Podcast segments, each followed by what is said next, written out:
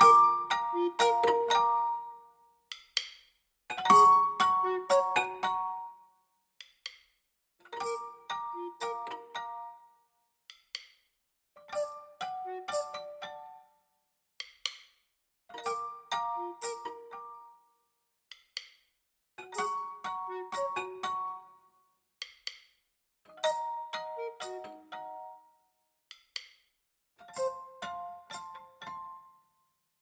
Das ist Channel Clayton mithören, der Podcast des Instituts für Kunstwissenschaften, Kunstpädagogik und Kunstvermittlung der Angewandten.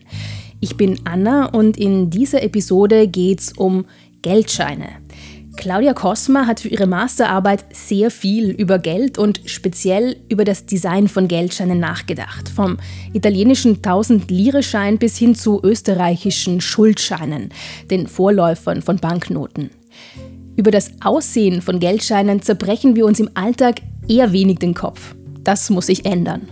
Durch einen Geldschein kann man so viel kommunizieren. Ich kann sagen, aus welchem Kultur ich komme, weil das ist wirklich von einem da hat eine Visitenkarte, womit auch vermittelt wird. Ich glaube, alle haben wir einen, einen ziemlichen Bezug durch diese visuelle und, und die Farben und, und diese haptische.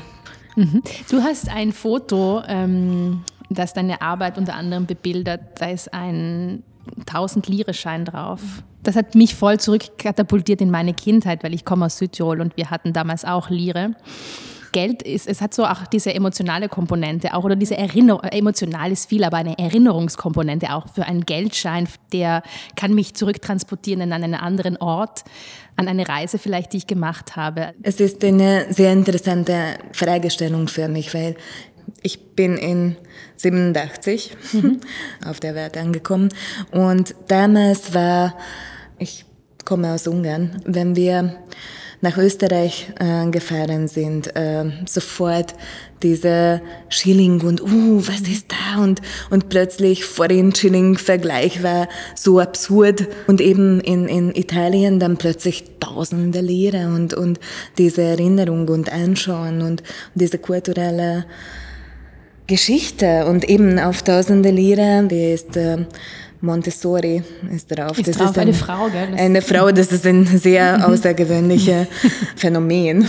Das finde ich wunderschön. Und eben noch dazu die Entwicklung und, und der schulische Kontext finde ich wunderbar. Das wirklich auf eine Tausendlehre, was, was so oft gedruckt ist. Und das war wirklich öfters, das haben die Leute öfters angeschaut, nicht wie 500 Schilling wissen wir, wer auf 500 Schilling, obwohl das eine Wertschätzung, mhm. weil er auf höhere Nennwert ist, trotzdem mit dem Volk oder für die Leute ist weniger kommuniziert oder weniger täglich als als 1000 genau, Lire. Stimmt. genau, das stimmt. Das, das stimmt. Mhm, das ist genau gegensätzlich. Ja. Mhm, die 1000 Lire, 1000 Lire sind ja so wie ein Euro heute ungefähr.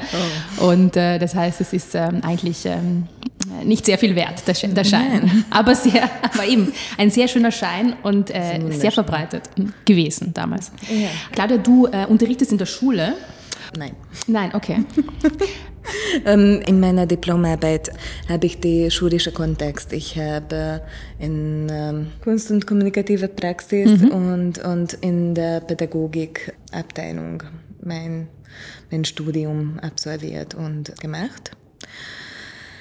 Deswegen ist, liegt schon auf dem Herzen, wie, wie eben diese Kommunikation zwischen Kunst, Künstler, Publikum, Kinder und, und was da passiert. Mhm. Also in dem Fall, wie kann man, indem man einem alltäglichen Gegenstand, wie ein, was ein Geldschein ja ist, einfach mehr Aufmerksamkeit äh, schenkt und was, was man damit dann äh, machen kann, mit Kindern zum Beispiel. So würde ich es verstehen. Ganz genau. Und, und eben, wie gesagt, die, die jüngere Generation mhm. dann, ähm, kennen jetzt Euroschein, wo einfach zwischen dieser Kommunikation, diese kulturellen Unterschieden nicht mehr anwesend sind. Und ähm, da ist ein, ein sehr guter und, und bewusster Design von Robert Kalina mit den Gebäuden, mit den Brücken, eben Brückenbauern. Das ist eine wunderschöne Metapher mhm. und, und Symbolik, was, was auf dem Euroschein formuliert wurde. Trotzdem, ich finde, die, die Kinder und, und die jetzige Jugendliche ähm, haben nicht mehr diese Aufmerksamkeit, was dieser persönliche Zug, was zum Beispiel ein Porträt bedeutet oder früher auf dem Geldschein war. Mhm.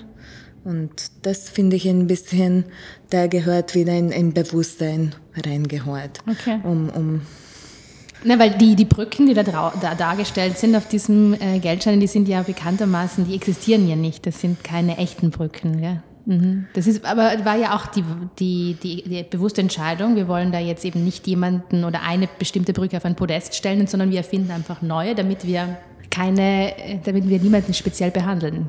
Keine Brücke. Robert Karina finde ich deswegen interessant, weil er war Sagst der du mir noch, wer das ist?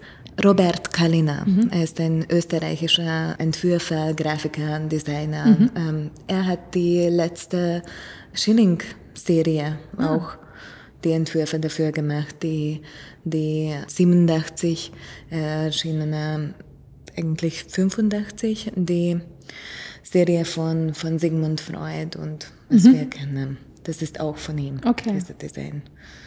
Und, und er hat ähm, die ähm, Brücken designt. Gärtschern ist so ein Thema, was äh, alle, es ist ein sehr abstraktes Konstrukt und wenn man darüber je länger nachdenkt, wird mehr abstrakter und, und öffnet einfach in, in verschiedene Richtungen. Wenn man ein Brainmap mhm. machen würde, einfach wäre endlos. Mhm. Weil, weil so viele Möglichkeiten von Materialität bis zum Georgsthema Philosophie bis und ähm, das war zum Beispiel auch bei, bei meiner Arbeit ein, ein sehr, sehr schwieriger Punkt, weil wenn man hinsetzt oder erzählt, in welchem Thema man arbeitet, plötzlich wird, alle haben diese Erinnerungen und, und die Möglichkeiten und, und kommen neue Impulse und, und, und man verliert sich, mhm. weil kommen immer neue äh, Interesse und, und, und Themen und, und Aspekte und uh, das könnte man ja. Und wofür hast du dich dann entschieden in der Arbeit? Ähm, eigentlich mein Thema oder, oder wie ich das dann strukturiert habe, die österreichische ähm, Banknoten oder Papiergeld und die Entwicklung oder die Geschichte durch ähm, empirische Analyse geschrieben und, und dadurch diese Entwicklung immer mehr komplizierter. Plötzlich kommen die, die ähm, die Persönlichkeiten, die Porträts, erstmal noch ohne, ohne richtige ähm, konkrete Persönlichkeiten, die, die konkrete Persönlichkeiten in Österreich ziemlich spät aufgetaucht. Finde ich, das ist sehr, sehr interessant, weil in äh, Ganz kurz, äh, wann, wann beginnst du? Also aus welcher Zeit ist der älteste Geldschein, den du dir angeschaut hast? Die, die, eigentlich war es die, die österreichische Nationalbank in 1800 zwei äh, rausgebracht hat. Mhm. Und, und dadurch eben diese, wie eine Bildbeschreibung, das einfach faktisch, welche ähm, Positionierung, Unterstifte, die Nennwert, die Nominalwert, wo, wo es auftaucht und, und dann wird immer komplizierter mit dem Wasserzeichen und, und, und die Porträts und die Dekorative, die Ornamente, die ja. Und das heißt am Anfang, ich, ich habe überhaupt kein Bild von so einem Geldschein aus dem Beginn des 19. Jahrhunderts. Ähm, das heißt, am Anfang, da waren da gar keine, gar keine ähm, Gesichter drauf, keine Porträts. Nein, äh, das, die, die kommen aus dem Schuldschein. Die kommen aus dem Schuldschein. Ah. Die, sind, die waren wirklich so mit handgeschrieben Notiz und, und ähm, eigentlich das ist interessant, dass eigentlich eine Münze ist noch ähm, verkuppelt mit, mit dem ähm, tatsächlichen materiellen Wert. Mhm. In dem Sinne. Und ein Papierschein ist so abstrakt, da, da wird irgendwie ein Vertrauen zwischen du schuldest mir. Mhm. Und das ist in, in dem Sinne, die Bank gibt einen Zettel raus, ja, du hast Gerd. Mhm. Eigentlich bei mir, du kannst es immer, ähm, diese Versprechen ähm, steht darauf, dass auch für Münzen, für Silber, für Gold ähm, um, umtauschen kann oder wird. Aber was war da drauf auf, den, auf so einem Geldschein? Wie gesagt, ein, ein, ein, ein Versprechen. Mhm. Ein, ein Versprechen war immer, dass, dass es umtauschbar ist. Von, von dieser Zettel ist für, für diesen Geld- oder Silbermünzen wert. Ähm, Nominalwert. Mhm. Ähm, sagen wir zwei Gurden. Wer hat das ausgestellt? In dem Sinne die Institut, hier die österreichische Nationalbank. Ähm, Datum, sehr wichtig. Und wie, wie bei einem Vertrag einfach die, die Signatur von der derjenige, die im Institut dafür verantwortlich war. Und die sind ganz am Anfang sehr oft tatsächlich kein Druck, sondern ähm, signiert wurde, jedes Stück. Handsigniert? Handsigniert, ja, natürlich. Okay. Mhm. Die, die, die waren nicht so viel ähm, gedruckt und, und auch die Seriennummer, mhm. ganz wichtig. Also recht schmucklos stelle ich mir das jetzt vor. Es ist recht schmucklos mhm. am Anfang. Welches Papier? Das war schon damals ein eigener. Ähm, also eines, das ich jetzt nicht unbedingt selber machen konnte oder mir woanders besorgen konnte, sondern das hat sich haptisch unterschieden von so. Mm, ganz am Anfang noch nicht und, und das wurde natürlich sehr schnell. Äh, haben viele darauf gekommen, dass es Leicht machbar ist. Ja. Ich, ich finde das wahnsinnig interessant, die ähm, so die, die Genese und wie sich so Geldscheine, wie sich die Ästhetik, das Design von Geldscheinen äh, entwickelt hat. Und das hast du dir ja angeschaut für, für Österreich, so, mhm. so die letzten 200 Jahre. Kann ich mir das so vorstellen, dass es einfach immer, immer komplexer, immer bunter, immer mehr Bilder drauf und immer auch das Thema Fälschungssicherheit, also immer fälschungssicherer wurde. Ist das so die, eine Geschichte, die, man, die ich mir so vorstellen kann? Ganz genau. Mhm. Ähm, in dieser in der Arbeit habe ich keine ähm, Erzählung, mhm. keine Narrative mhm. äh, hingelegt, sondern einfach ganz genau eine faktische Bildanalyse. Ja. durchgemacht. Mhm. Und ähm, einfach sieht man das wirklich von, von ähm, einfach einfache Druckverfahren, äh, ähm, die erste einfachere ähm, fälschungssichere und Unterschrift und bestimmte äh, Symbole, die, die auf dem Geldschein äh, erschienen müssen.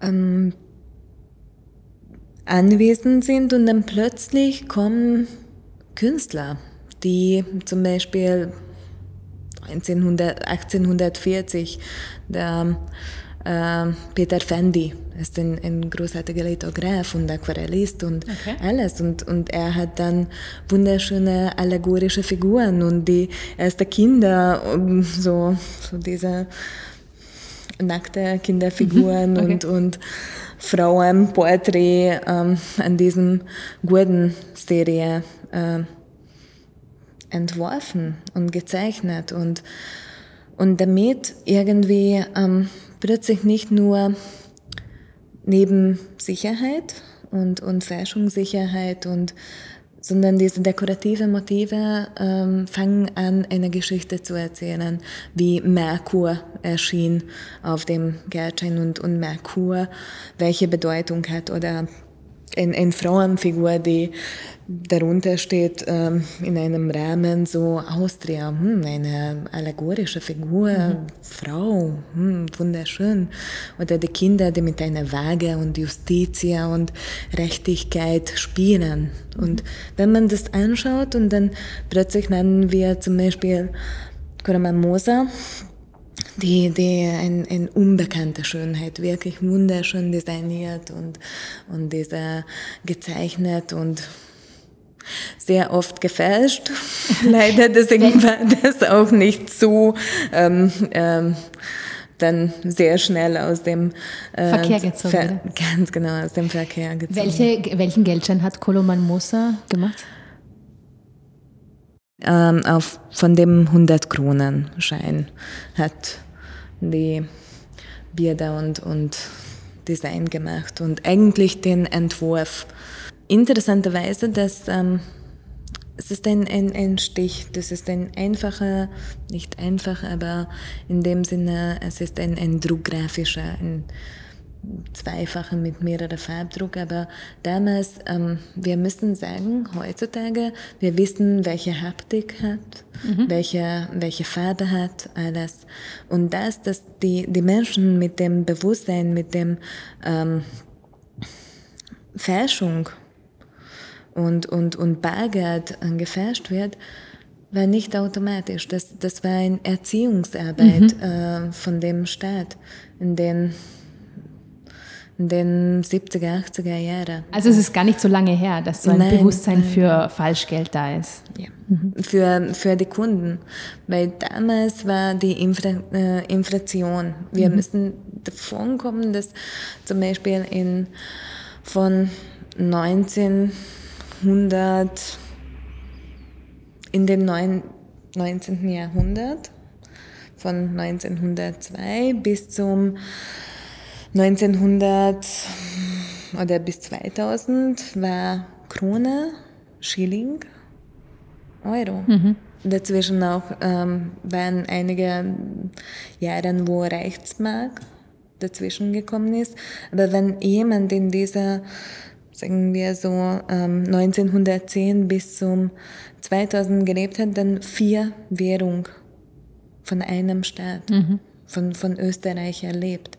Und jetzt ähm, die Kinder, die sogar nicht einmal sehr oft oder unbewusst nur die Karte nehmen, ähm, das ist eine so interessante Welt, oder kultureller Unterschied, sagen wir so, obwohl im gleichen Kultur leben. Mhm. Und das ist nur, nur ein Objekt, was wir wirklich jeden Tag nutzen. Oder eben nicht mehr nutzen, weil wir die Digitalisierung, aber das ist dann, wie gesagt, ein viel längeres Thema ja. und weiterführen. Aber das, also du weißt auch darauf hin, das finde ich schön, dass du sagst, also das ist auch eine Kulturtechnik, die wir beigebracht bekommen haben, dass wir die Echtheit eines Geldscheins ermitteln und ein Gefühl dafür bekommen. Und das ist möglicherweise eine Kulturtechnik, die ausstirbt, wenn, wenn wir nur mit Plastik bezahlen, mit der Karte bezahlen. Mit der Karte, es ist absurd gesagt, oder sehr hart, wenn ich das so für ein Kind sage, diese Karte, obwohl du jeden Tag ähm, in deiner Tasche hast, gehört nicht zu dir das gehört zum Institut, wie auch ein Gärtchen gehört nicht zu dir. Mhm. Aber trotzdem, wir ähm, diese Illusion haben, besitzen. Aber das wird diese Illusion immer mehr abstrakter und immer weniger bewusst, finde ich dass das so abstrakt wird, dass ich ein, ein Konto habe oder mit Bitcoin, die keine Währung ist. Mhm. Das, ist äh, das erlaubt wieder eine neue Zahlungsmittel, ein, ein, ein sehr futuristisch. Mhm. Und dann wirklich erst, was bleibt übrig? Es ist die Utopie, kann sehr dystopisch sein.